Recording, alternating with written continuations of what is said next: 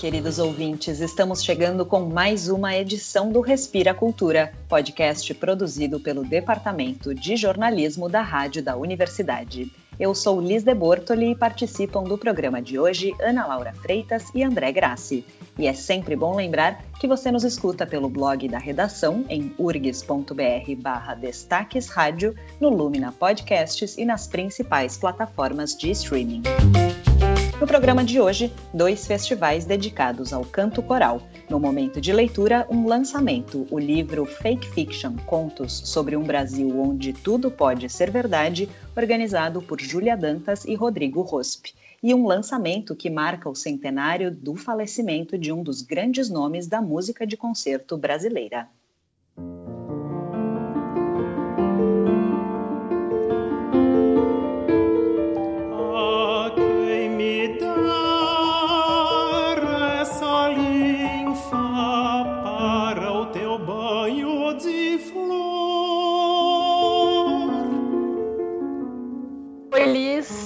Oi, André, oi, ouvintes. Ana Laura aqui falando. Ouvimos aí um lançamento fresquíssimo que homenageia Alberto Nepomuceno, cearense que é considerado um dos nossos principais compositores nacionalistas. O pianista Guilherme Goldberg, que é um especialista no assunto e dedicou pesquisas de mestrado, doutorado e pós-doutorado à obra de Nepomuceno, tinha programado uma série de concertos e outros eventos relacionados à memória do compositor para este ano, mas, em função da pandemia, muita coisa precisou ser cancelada.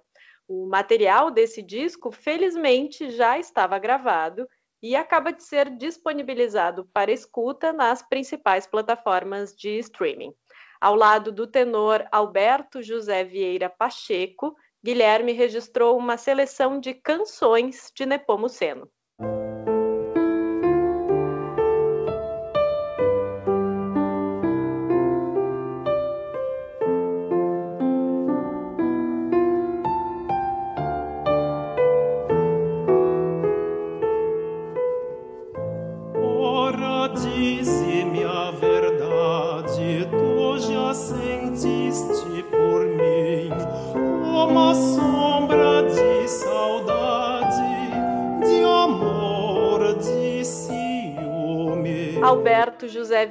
Pacheco é professor de canto da Universidade Federal do Rio de Janeiro e Guilherme Goldberg é professor no Centro de Artes da Universidade Federal de Pelotas, onde foi feita a gravação do disco. O pianista conta sobre como se deu a aproximação entre eles. Nós nos conhecemos em Portugal no período que, de, de pós-doutorado, ele também já fazia pós-doutorado lá e houve uma coincidência de termos interesse sobre o mesmo período histórico e como explorar aquelas músicas daquele período histórico. Uma coisa que a gente muitas vezes brinca, que a gente comenta entre nós é nós perdemos o respeito pela música. E é isso que tem que acontecer, e não é perder o respeito pela música em fazer a música de qualquer jeito. É simplesmente tirar a música do altar a música faz parte do cotidiano, do dia a dia. É o feijão com arroz de muitas pessoas. E as canções do Alberto Nepomuceno têm um pouco desse feijão com arroz. Esses dias eu estava ouvindo é, a jangada do Alberto Nepomuceno. E por alguma razão eu lembrei do Caíme, o mar.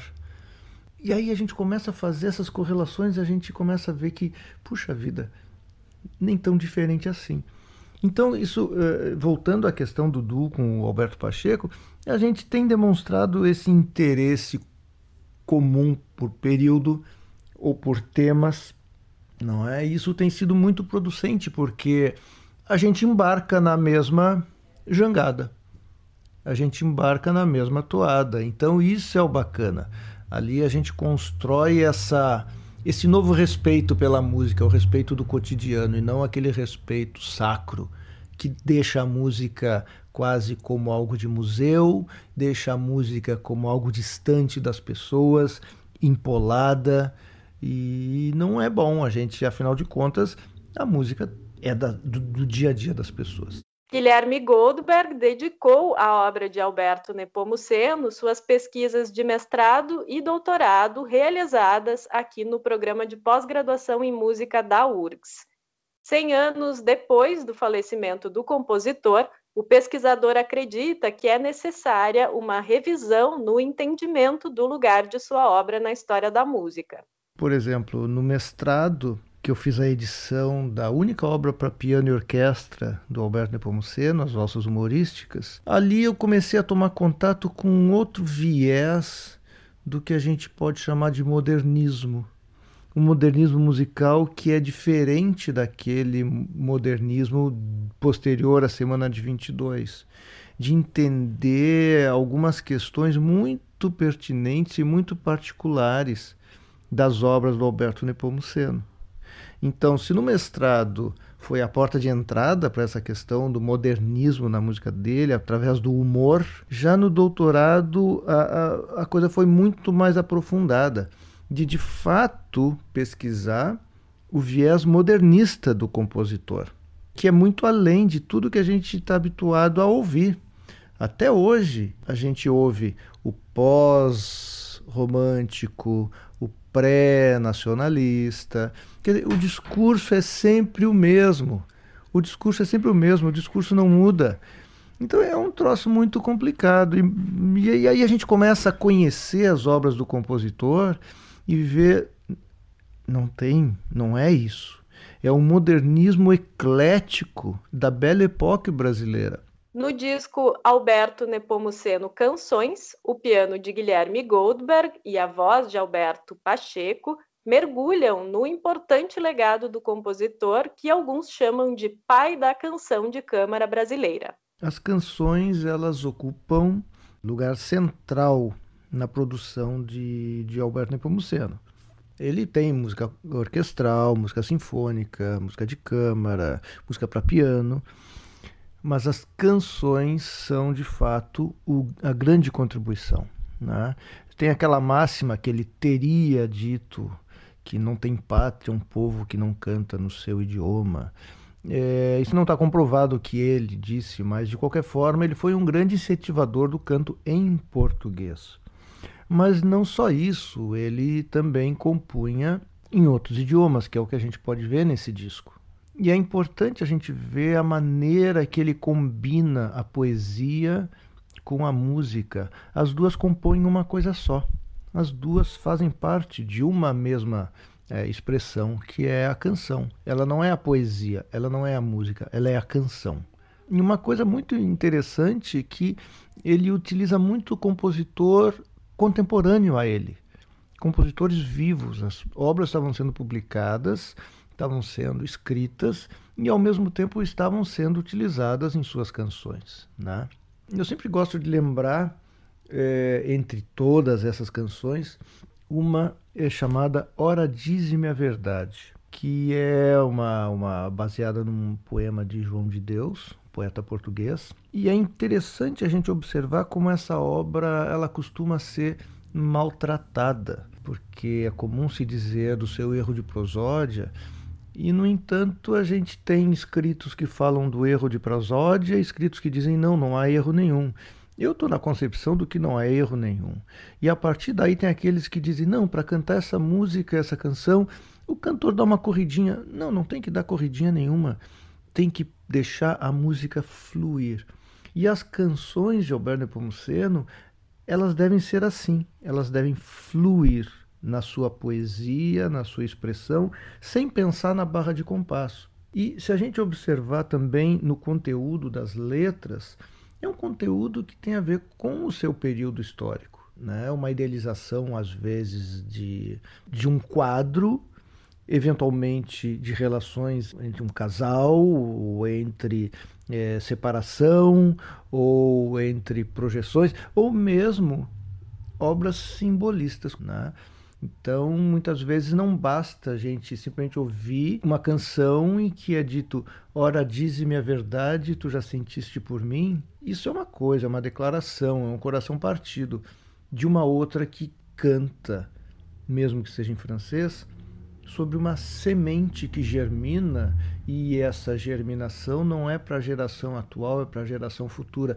Então aqui eu tenho uma dimensão simbólica. Né? Então o que, que representa, qual é o legado dessas composições ou dessas canções? É um legado muito, é, vai muito além da própria canção. É a, a expressão artística, a expressão musical de obras muito inspiradas e que devem ser interpretadas não só é, na sua expressão musical, mas no seu sentido.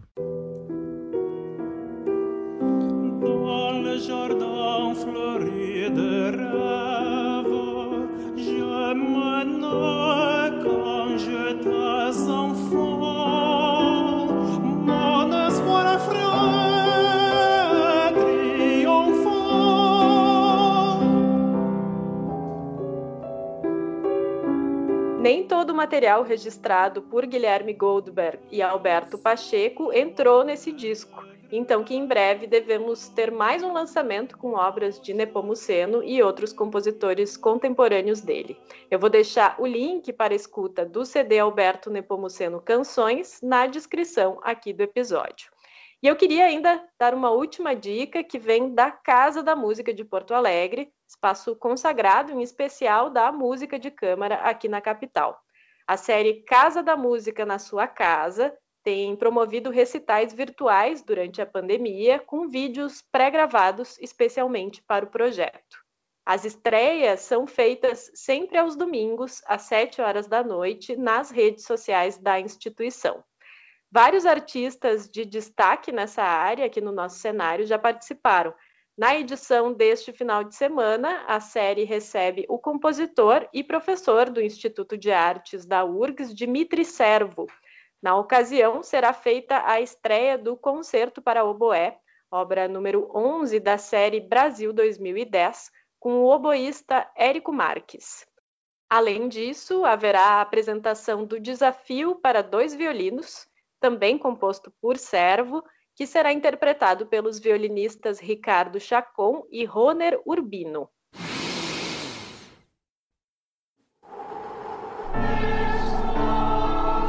Respira Cultura.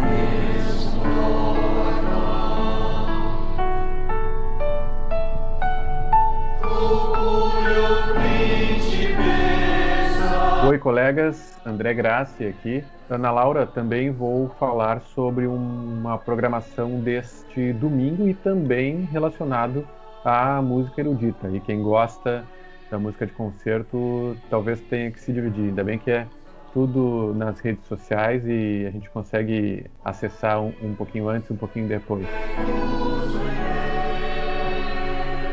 Quem faz parte da comunidade de coralistas, particularmente no Rio Grande do Sul, está acostumado com inúmeros encontros de corais que acontecem por todo o estado ao longo do ano, pelo menos nos anos em que não há pandemia. Né? O que acontece é que a gente não vê quase participações de corais que se dediquem à chamada música erudita ou música de concerto. Esses grupos existem em menor número e acabam não participando muito dos festivais, justamente porque o seu repertório é mais específico e bastante diferente dos outros. Pois, neste fim de semana, nós temos um festival de coros dedicado especialmente à música erudita. É o Festival Internacional de Coros de Porto Alegre em Línea. Quem está organizando este evento é o Coral Ítalo-Brasileiro do Rio Grande do Sul, que a gente estava escutando agora há pouco. Por isso mesmo, o nome do festival, que é online, foi traduzido para o italiano, in linea. O regente do Coral dos Italianos, como é mais conhecido, é o maestro Márcio Busato. Ele assumiu a direção artística do festival e nos contou que a decisão pelo gênero erudito foi baseada em experiências anteriores com encontros corais segmentados, festivais de música coral renascentista, por exemplo, a própria música de concerto ou até o rock interpretado por corais. Me parece que é, que é um pouco da estratégia do festival de atrair o público. Né? O público não é automático, ele tem que ser construído, tem que ser construído, ele tem que ter uma identificação com a temática. Né? Quando eu notei que esses festivais temáticos acabavam aglomerando mais gente e o povo ia mais preparado para aquele tipo de repertório, eu acho que eu encontrei um, um, meio assim de fazer festivais mais atraentes assim, né? É o que eu também aposto com esse festival que é dedicado à música erudita.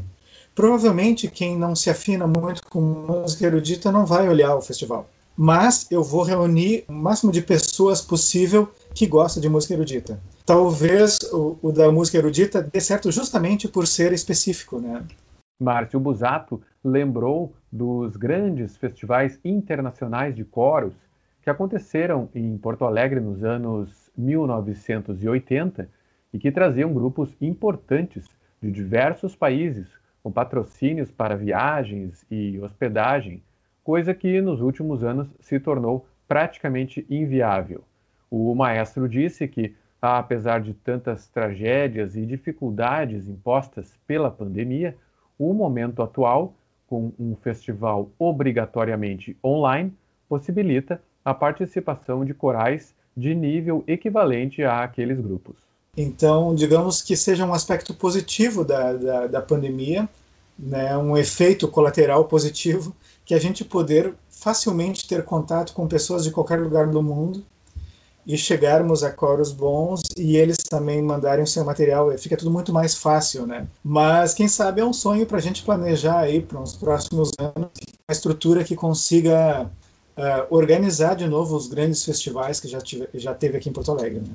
Como a maioria dos regentes, Márcio Busato trabalha com vários grupos e neste período de distanciamento social e distanciamento de ensaios, já se envolveu na produção de diversos vídeos.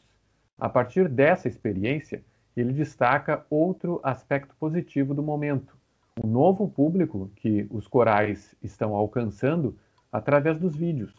Embora não se tenha ainda muita informação sobre como se dá esse acesso e se isso vai se converter em interesse pela música coral de alguma forma mais duradoura. Eu acho que os vídeos têm muito mais alcance do que um concerto presencial. Uh, por exemplo, uh, um dos grupos que eu fiz vídeo, assim, ele tem. Uh, o primeiro vídeo está com 30 mil visualizações. Eu nunca teria um público de 30 mil pessoas num concerto, talvez nem em um ano inteiro de concertos esse público. Então, ele atingiu muito mais pessoas que a gente nem sabe quem, né? Uh, eu não consigo saber qual é esse público, mas 30 mil pessoas para um vídeo razoavelmente simples, assim, é muita gente, né? que agrega, agrega ao nosso público do, do, do nosso coral. O Festival Internacional de Coros de Porto Alegre em linha já tem canais próprios no YouTube e no Facebook, e é por lá que vai se realizar a transmissão dos vídeos no próximo domingo, dia 30, a partir das 9 da noite. Entre os 21 corais de quatro continentes que participam do festival, estão o Coro Sinfônico da OSPA, o Coral da URGS e o Porto Alegre Consorte, aqui de Porto Alegre, o Cobra Coral de Maringá, o Madrigal da Universidade de Brasília, os Canarinhos de Petrópolis, do Rio de Janeiro, o Coro Municipal de Córdoba, na Argentina, o Indianapolis Symphonic Choir, dos Estados Unidos, e o Chouet Melange, da França. Além, é claro, dos anfitriões, o coral ítalo-brasileiro do Rio Grande do Sul, o nosso Coral dos Italianos.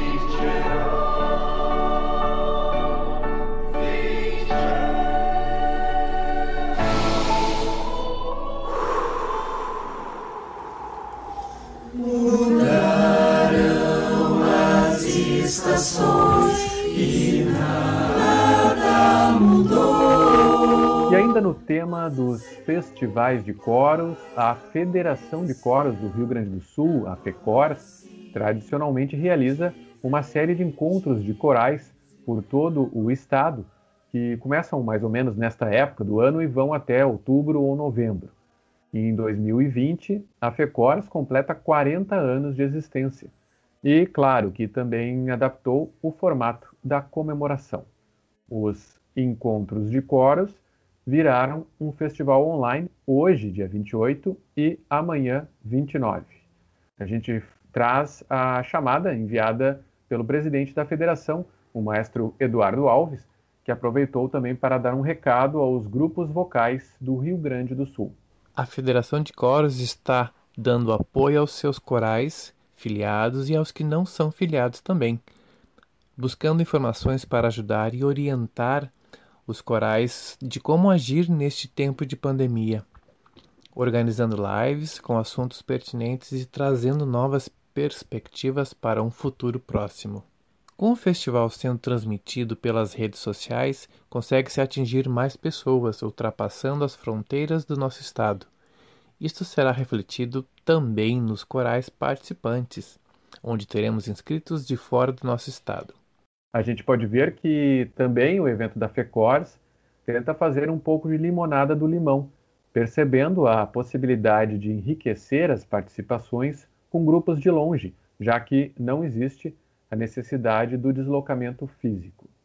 O Festival da FECORS tem mais de 20 coros, divididos entre hoje e amanhã, a partir das sete e meia da noite. E hoje, dia 28 de agosto, às seis da tarde, tem uma palestra sobre a história da federação lá no seu início, em 1980. Todas as apresentações podem ser acompanhadas pelo Facebook da FECORS.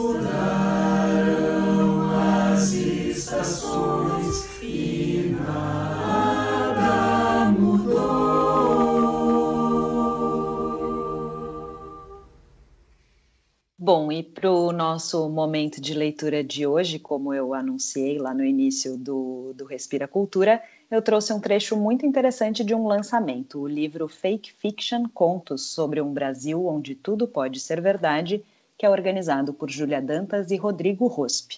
O livro é uma compilação de contos de 36 escritores que tratam do Brasil recente e de possíveis futuros, de absurdos reais e imaginados. Para lançarem o livro, os organizadores fizeram um crowdfunding e quem contribuiu já tem a sua cópia. Mas se você ficar com vontade de ler mais, o livro está à venda no site da editora dublinense, responsável pelo selo Não Editora, que está na descrição deste programa. Do conto Seguidores, de Rodrigo Rospe, eu trouxe então um trecho que traz o olhar de um narrador observador para uma espécie de passeata organizada por Jaime, um típico cidadão de bem que vai perdendo alguns e ganhando outros tantos seguidores à medida em que caminha por um parque. Poucos passos depois, um policial acompanhava o episódio. Jaime se aproxima dele, nota que está armado e diz: Policial que não mata não é policial. Ganha um impávido aceno e faz questão de mostrar que também está armado, e ainda completa: a arma de fogo, mais do que garantir a vida de uma pessoa, garante a liberdade de um povo. E eis que surgem mais 511 seguidores, que fazem gestos imitando arminhas. O sol começa a descer e a noite se mostra iminente.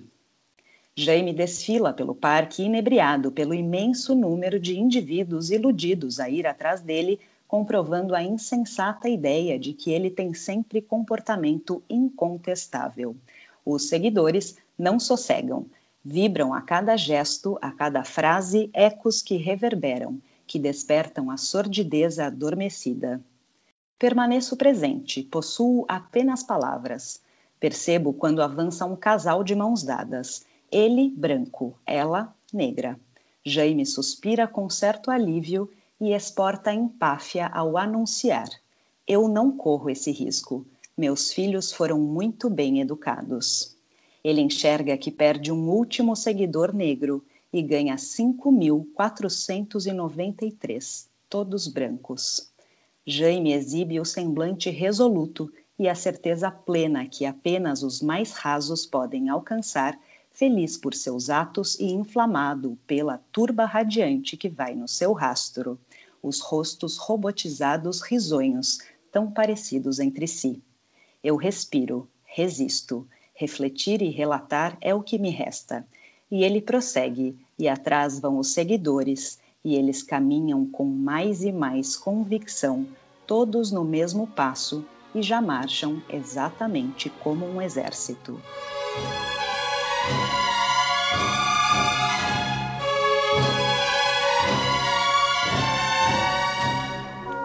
E assim, o Respira Cultura de hoje se despede por aqui. No programa tiveram as participações dos jornalistas Ana Laura Freitas e André Grassi. A apresentação foi comigo, Liz de Bortoli, e a produção é do Departamento de Jornalismo da Rádio da Universidade. Se você gostou dessa edição, não esquece de compartilhar e de seguir a Rádio da Universidade nas redes sociais para não perder nenhum conteúdo. A gente volta na próxima sexta-feira pela manhã. Até lá!